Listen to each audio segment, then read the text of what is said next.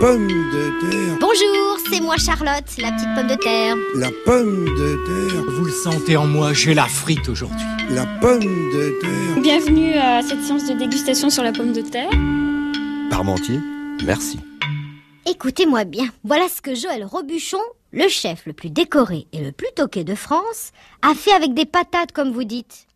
Purée à la graisse d'oie, mélange de muscade et de curry avec de bonnes pommes de terre à chair bien ferme comme moi, ma Charlotte, et hop, un régal avec votre magret ou votre canard. Cette purée a valu à Monsieur Robuchon sa réputation mondiale. Du Japon aux États-Unis, on vient de partout pour retrouver son âme d'enfant en mangeant la purée de Monsieur Robuchon. Les grands chefs accommodent aujourd'hui la pomme de terre à toutes les sauces. Les pommes pailles cuites avec un beurre clarifié du gros sel, avec un pigeon aux amandes. La roseval cuite avec sa peau pour accompagner un saumon à la ciboulette. Deux fines tranches d'apollo avec des truffes. Le tout cuit à l'étouffée, etc., etc. Vous salivez, hein? Vous mourrez d'envie une fois de plus de me manger. Mais, cher glouton, va falloir d'abord me préparer.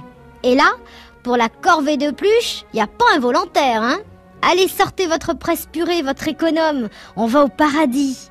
Le paradis, c'est la cuisine de Michel Delburgo, le chef du palace, le Bristol, à deux pas de l'Élysée. Il a appris beaucoup aux côtés de Monsieur Robuchon. Et il me voue lui aussi une passion sans limite.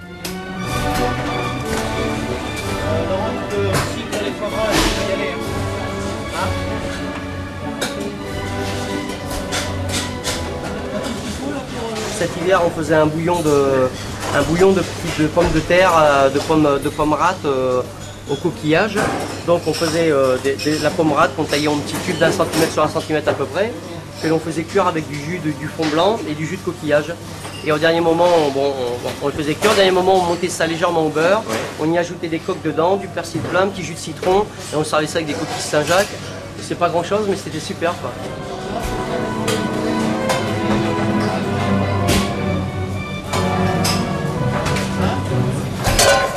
En général, quand on travaille la pomme de terre, elle est toujours mariée ou à des produits comme de la truffe, du homard. Alors, vous savez, ça, ça, passe- ça passe très très bien. Mais euh, on arrive à faire des choses très simples. Et vous savez qu'il y a aussi des clients, des, des clients de l'hôtel qui nous demandent des choses très simples. Petites pommes de terre farcies, euh, pommes purées. Euh, pommes de terre se marient facilement avec, euh, avec du poisson, avec de la viande. On peut faire des petites pommes de terre comme ça farcies avec des escargots. Pourquoi pas avec du confit de canard. Je veux dire, tout ça, c'est une question d'imagination. Il n'y a, il y a- il y pratiquement pas de limite avec la pomme de terre. Bon, mais on peut faire énormément de choses, quoi. Est-ce que vous êtes surpris encore quand aujourd'hui vous mangez des pommes de terre? Est-ce qu'il vous arrive, vous- parce que Oui. vous, vous goûtez plein de choses, Oui. vous êtes toujours à l'affût? Toutes les pommes de terre ont un goût différent, c'est vrai. euh, on peut trouver un côté sucré, un côté amer, un côté, euh, un côté iodé avec la pomme de terre de Noirmoutier. La pomme de terre de Noirmoutier qui est, qui donc la pomme de Noirmoutier, font la petite pomme rate.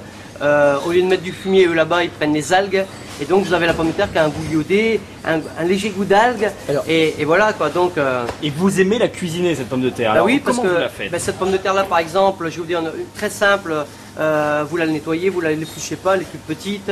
Vous la faites, vous mettez un peu d'huile d'olive dans, une, dans un sautoir euh, avec du beurre. Donc huile d'olive et beurre froid. Ouais. Vous mettez à chaud, comme ça le beurre il vient légèrement noisette, il brûle pas. C'est là l'intérêt de mettre les deux produits à froid. Euh, une fois que ça commence à mousser, à devenir légèrement noisette, vous mettez vos pommes de terre dedans, vous écartez un peu sur le côté du fourneau, vous laissez cuire tout doucement avec deux grains d'ail et une petite branche de laurier par exemple, vous laissez rissoler ça tout doucement avant de devenir, devenir complètement croustillante et confite à l'intérieur. Euh, on les récupère, on fait des petites morilles à part, on donne des morilles qu'on fait tomber euh, avec un tout petit peu d'huile, un peu d'échalote, persil plat, et au dernier moment on fait le mélange de- des pommes avec les des pommes euh, avec les, les morilles, on sert ça avec une petite côte de, de veau, un petit jus. Bon, euh, mais vous faites des, des choses comme ça ici euh, que l'on fait au Bristol, les gens s'éclatent parce qu'ils retrouvent un, un produit de qualité. pommes de terre à la cendre, pommes de terre qu'on prend, qu'on lave, qu'on met dans du papier d'aluminium. C'est extraordinaire. Bah, moi, je me souviens de ça parce que euh, j'étais de la campagne et avec mon, mon grand-père, il faisait le bois parce que pour l'hiver. Et donc, on partait dans, les, Ardennes chercher du, bois. Il achetait son terrain et il faisait un feu et on mettait les pommes de terre sur le coup des 10 heures. À midi, on avait le, repas euh, qui était, prêt avec la pomme de terre, une tranche de lard qu'on faisait grillonner à un moment, et puis voilà quoi.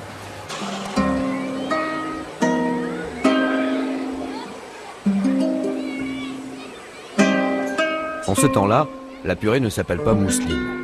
Ma mère n'a pas encore appris à speeder dans la cuisine pour faire pleuvoir le lait chaud sur des flocons déshydratés. En ce temps-là, j'avais 10 ans, c'est le temps du rituel, de la manivelle, du vieux moulin à légumes et des grappes de chair tendre. Des pommes de terre qui fument, la purée était à la fois compacte et douce, onctueuse comme une première neige. Une noix de beurre, un peu de lait suffisait à donner la vie à cette purée magique.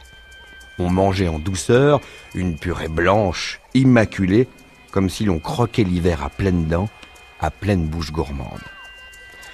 Quand j'y pense, à ce temps-là, de cette purée rustique du temps d'autrefois, je rêve qu'il neige dans mon assiette tous ces petits bonheurs minuscules des repas de mon enfance.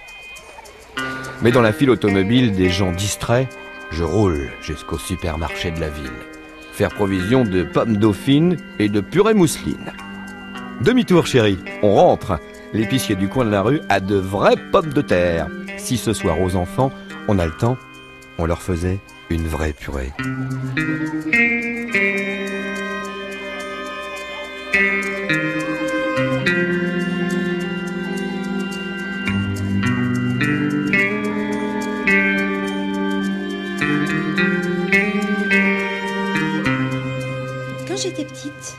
J'avais une grand-mère qui réussissait admirablement la purée. Et moi, je trouvais que ma purée à moi, elle n'était pas bonne.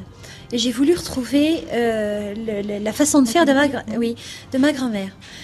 Et j'avais écouté, je sais pas où j'ai eu ça, est-ce que c'est à la radio ou à la télé? J'ai donc vu, vu ou entendu Bernard Loiseau qui expliquait qu'en définitive, la purée, c'était pas un plat tout simple. C'était quelque chose, voilà, même si ça paraît simple comme ça a priori, c'était quelque chose de très difficile à réussir vraiment formidablement bien.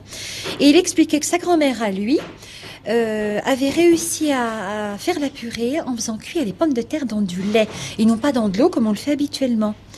Et en définitive, les patates étaient cuites dans du lait et après on passait les pommes de terre et on rajoutait pas de lait, le lait était déjà là et ça donnait une purée qui était savoureuse, moelleuse, fluide, enfin des qualités euh, vraiment sensationnelles.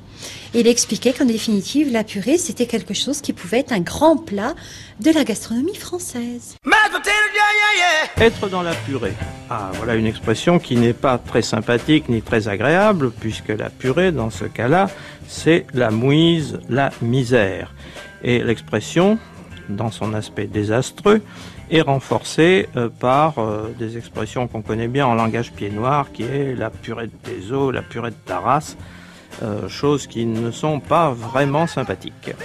Euh, pourquoi est-ce que cette purée de pommes de terre, qui est pourtant un plat délicieux, a donné lieu à de telles métaphores? Je pense que c'est à cause du sens général de purée qui implique l'écrasement et qui implique qu'on réduit euh, le légume dans ce cas-là, mais ça pourrait être autre chose, euh, en tapant dessus, en l'écrasant et en l'écrabouillant.